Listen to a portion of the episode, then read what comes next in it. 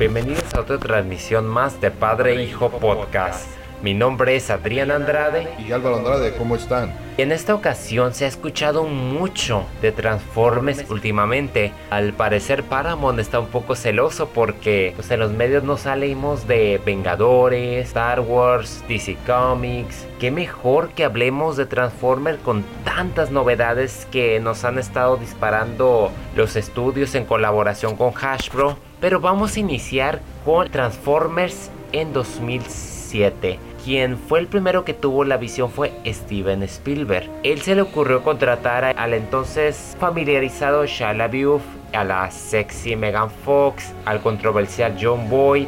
Incluso salía Josh Duhamel cuando se estaba dando a conocer en el género de la acción. No muchos les llamaba la atención Transformers. Es una película va más encaminada pues a los niños y podría decirse a uno que otro nostálgico que solía jugar con los juguetes. Es increíble ver que, que caricaturas las han vuelto hoy en día superproducciones y las han vuelto franquicias. Bueno, más que caricaturas, línea de juguetes, porque primeramente fueron juguetes. Sí, pero básicamente eran unos juguetes muy peleados por todo el mundo por el tipo de formas que hacían.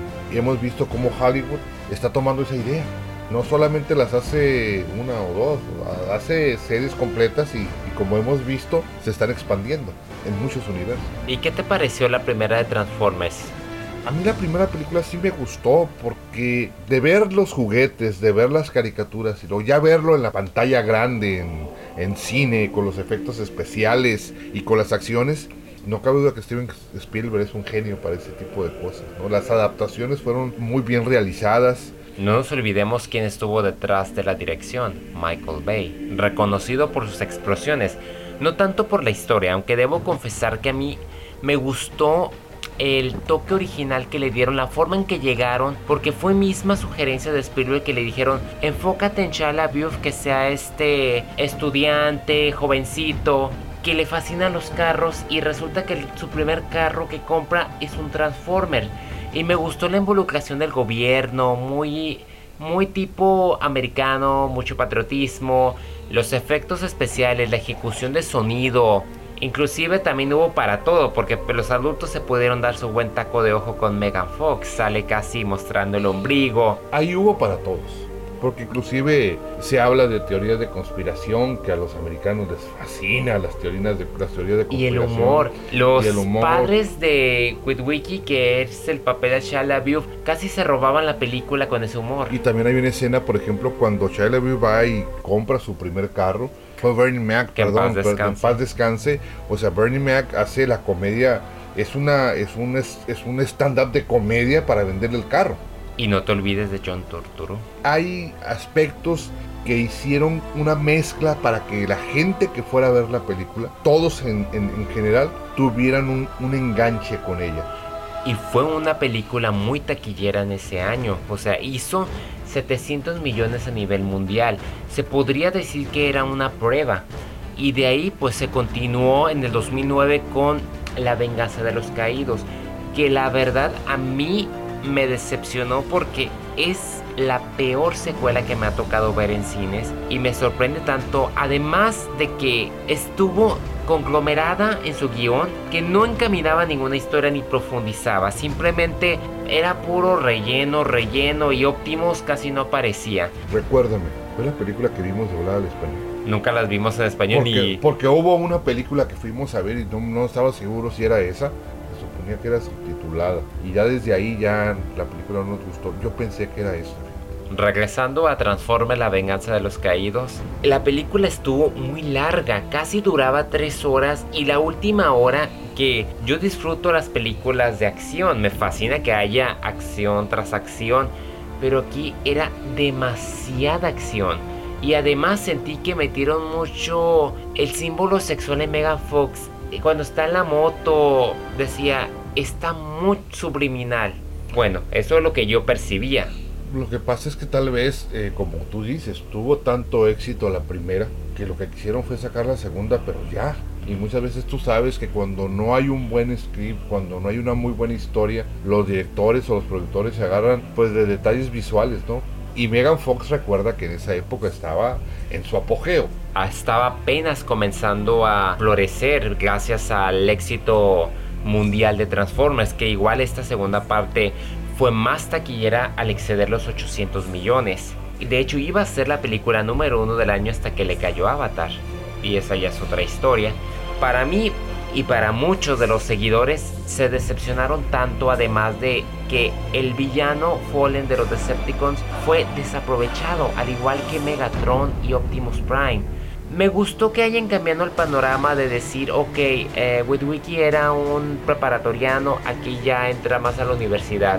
Y eso me gustó porque en la tercera ya lo ubican egresado y estando egresado de la universidad te ubican como la situación de los hoy en día de los recién egresados se les complica mucho conseguir trabajo y me gustó que hayan agregado eso básicamente Michael Bay dijo estoy haciendo la tercera porque en ese entonces él juraba en 2011 hasta lo dijo y lo prometió y Chala Buff también salió en los medios y dijo que iba a ser la última de Transformers para él y le metió muchas ganas porque hasta metió la voz de Leonard Nimoy que acaba de fallecer hace poco. Tuvimos otra vez a Megatron, tuvimos a Optimus Prime que ahora sí tuvo acción. Patrick Dempsey entró y no se hable de la batalla de Chicago que fue magnífica a gran escala que inclusive sirvió de inspiración para el escenario de los Vengadores. Y sobre todo, por ejemplo, Recordemos que a todos aquellos que les llaman, como curioso, los carros, fue una exhibición de carros estupenda, ¿no? La manera en que se transportaban y también, por ejemplo, los transportes, la manera en que se, envolvían en sus propios papeles, pues te atrapó, te hizo olvidar la segunda. Yo para serte sincero no me acuerdo de la segunda. No, ni yo. Y cuando la vuelven a poner en la televisión le cambio de canal. Y ahora hay una cosa, es Patrick Dempsey, es muy buen actor y John Malkovich. Bueno, es que John Malkovich es completamente... no lo usaron mucho, pero cumplió con darnos un buen nivel de, entre... y sobre entretenimiento. Todo, la sustituta que entró por Megafox por problemas... Eh, Rosie Hunting, eh, por una modelo cubriendo ella, que quiso decir Michael Bay. Sí, De hecho, el problema no fue tanto Bay Bay no se ofendió, él siempre decía que el sentido del humor de Megan siempre era muy aniñada. Spielberg fue el problema porque, pues, por su padre, o sea, un director dirigió Rescatando al Soldado Ryan, La Lista de Schindler. Sale Fox que no cuida su boquita y compara a Bay con Hitler, estando a un lado Steven, pues, pues era obvio que Steven le dijo me la corres y la corrió. Ya después le dio chance otra vez en Tortugas Ninjas. Ya Megan pues ya maduró, ya es mamá, como suele pasar. Todas las actrices en su juventud tienen sus cinco minutos de Milky Way. De Milky Way y de torpeza. Ojalá los tuvieran de Milky Way, los tienen de torpeza. Ojalá y fuera eso, no, pero son de torpeza, realmente es torpeza, porque dan declaraciones que les afecta directamente. Que de hecho Shia LaBeouf después criticó Transformers y criticó Indiana Jones la calavera de cristal que también se echó de pleito a Harrison Ford porque Ford se molestó de que estuviese hablando mal de sus propias producciones. Chila vio ha tenido también algo de problemas en los sets y, fuera de ellos sobre todo. Apenas el año pasado con Brad Pitt en la de Corazones de Hierro, Fury, fue cuando otra vez comenzó a renacer y a poner los pies en Sobre la tierra. y es una, era un actor, es un actor era. Es un actor que prometía, pero que desafortunadamente no suelen poner los pies sobre la tierra. Y, le tomaron su palabra porque pues Mark Wahlberg tomó las riendas. Cuando sacaron Transformers, la era de la extinción, que para mí ha sido la mejor en cuestiones de historia y grado de violencia porque quitaron el concepto del enfoque de ser de un jovencito y te lo concentra pues en Wahlberg que ya es un experimentado, ya es maduro, tiene un porte ese actor y, mantuvieron ese humor, pero se fueron por un buen desarrollo de historia en donde metieron una especie de antigobierno, los efectos mejoraron, Stanley Tucci, perfecto. Fue bastante divertida. Eh, espectacular y pues las batallas, para los mí, combates. Para mí de todas es la que más he disfrutado, la cinematografía, los efectos especiales, las actuaciones, la muchacha que salió no muy exagerada. Era la hija, ¿no? Sí, no muy exagerada el típico, que la típica familia campesina de Estados Unidos. Voces de Ken Watanabe, John Goodman. El papá preocupado por la hija, que era donde entraba el humor, que de protegerla. El novio que conduce. Eh, no tiene trabajo, tiene muchas deudas, es un genio, pero... Los no- Dinobots me gustaron, aunque nomás hayan aparecido al final. Sí es cierto, ahorita que menciona la cinematografía china, yo me quedé sorprendido. las, Está- escenas, las escenas de los edificios cuando se van cayendo. Yo no sabía que así vivían. O sea, la, y yo que la- me apiadaba de las favelas de Rápidos y Furiosos sin control. la escena de, de los pleitos con la chinita en el elevador cuando... O sea, Uchi. o sea, perfecto. O sea, estuvo, fue, me divirtió mucho, la disfruté mucho. Y la vimos en tercera dimensión, se miraba muy sí, bien. muy bien, efectivamente. Y final, fue un final muy especial porque te dejó con un buen sabor de boca. Aparte de que fue un final más pausado, porque si te acuerdas en la tercera, Optimus mata a su maestro y, y vivimos para otro y ¡fum! cortan a créditos. De hecho, ahorita que me acuerdo con la tercera, ustedes la vieron en un cine, no vamos a quemar el cine, pero habías dicho que pues la película duraba tres horas, la última hora no se terminaban y decían que había como pulgas. Sí, hombre. Y luego no, ni- niños. no, ni me recuerdes, por favor, porque voy a empezar a rascar. Sí, no, no, es un, era un cine ahí, este, digo, no decimos marcas, ¿verdad? Pero está ya por una preparatoria. sí. De hecho, ya lo podemos decir porque ya la compraron. Ah, sí, no era Cinemark, ¿no? Sí, porque ya está en otra administración. No creo que pase nada. No creo. De todos modos, había pulgas, esa es la Sí. verdad. Y en un cine en esa época, o sea, yo le dije, pues, De hecho, ahorita que lo mencionas, yo no fui con ustedes a ver Transformer 3 en ese cine. Ustedes habían conseguido, creo que los boletos gratis y les tocó verla en español. Creo que tú te refieres a esa película. ah, esa fue entonces. A mí no me tocó, pero no ha de haber sido horrible escucharla en español. Por otro lado, hay que aprovechar y mencionar que está en los planes Transformers 5. Michael Bay, como nuevamente había dicho, ya no voy a hacer más Transformers. El dinero cambia las mentes de las personas. No, no es el dinero, le gusta la creatividad. Sí. Estuvo bien que haya excedido la cuarta. Paramount iba a reiniciar la franquicia de nuevo y Michael Bay dijo, no, regreso con el punto para que no me la reinicien. Fue una buena movida. Se hace la cuarta, continúa el billón de dólares a nivel mundial, al igual que la tercera. ¿Quién hubiese esperado que conforme en Estados Unidos baja la taquilla, gracias a mercados internacionales como China, Japón, van incrementando? Se abrieron esas puertas. Ya las películas de hoy en día no necesitan ser un éxito en casa, ya con que peguen en China es más que suficiente. Entonces, en víspera de que Star Wars y Vengadores tienen sus universos expandidos, pues Spielberg y otros directivos dijeron, hay que hacer lo mismo con Transformers. ¿Y dónde está el justificante?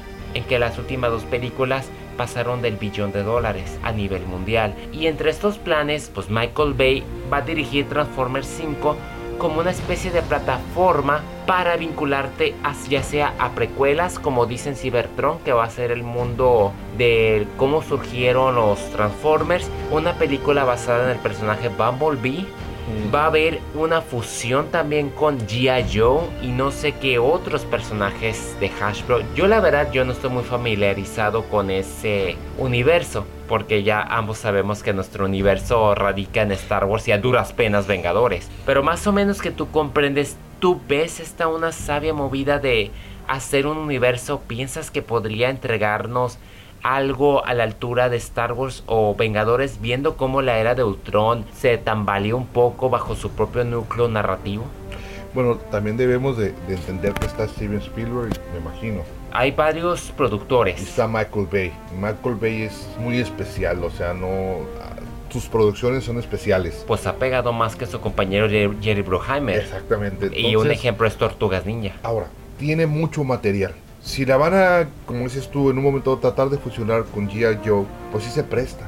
Creo que también Tortugas Ninjas, creo que también están, es de Paramount, entraría también ahí. Entonces estamos hablando de un universo en, como dijimos al principio, jalan a toda la familia.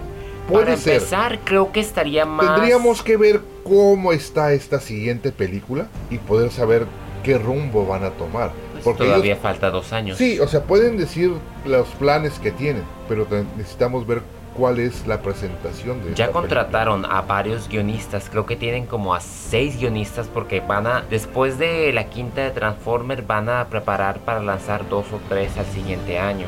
Y suena interesante, sí tienen un buen equipo y siendo positivo, creo que yo prefiero mil veces más que continúen en un universo ya establecido a que empiecen haciendo reinicios o readaptaciones o refritos. Lo que pasa es que tienen mucho material, tienen material de donde pueden sacar. Me imagino que ahora, tal vez gracias a la magia de los sonidos, tal vez no nos olvidemos de la voz de Leonard Nimoy. No, Tal vez puedan hacer alguna magia para que pueda aparecer, porque esa voz es... Hay dos voces para mí en el cine que son directas.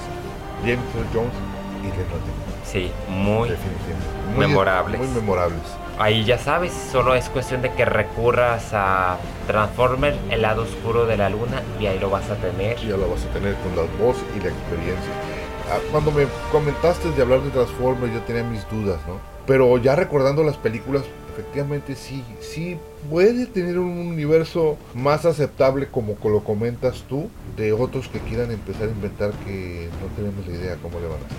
Pues ahí le quieren entrar al ruedo y es válido, es muy válido y, y van a estar los ojos muy fijos en esa nueva era que nos depara de Transformers. Bueno, gracias por acompañarnos en este Padre Hijo Podcast. Como siempre los invitamos a cualquier duda, sugerencia o comentario, háganosla saber, con mucho gusto la atenderemos. Mi nombre es Adrián Andrade. Álvaro Andrade, recuerden, nos vemos en el cine.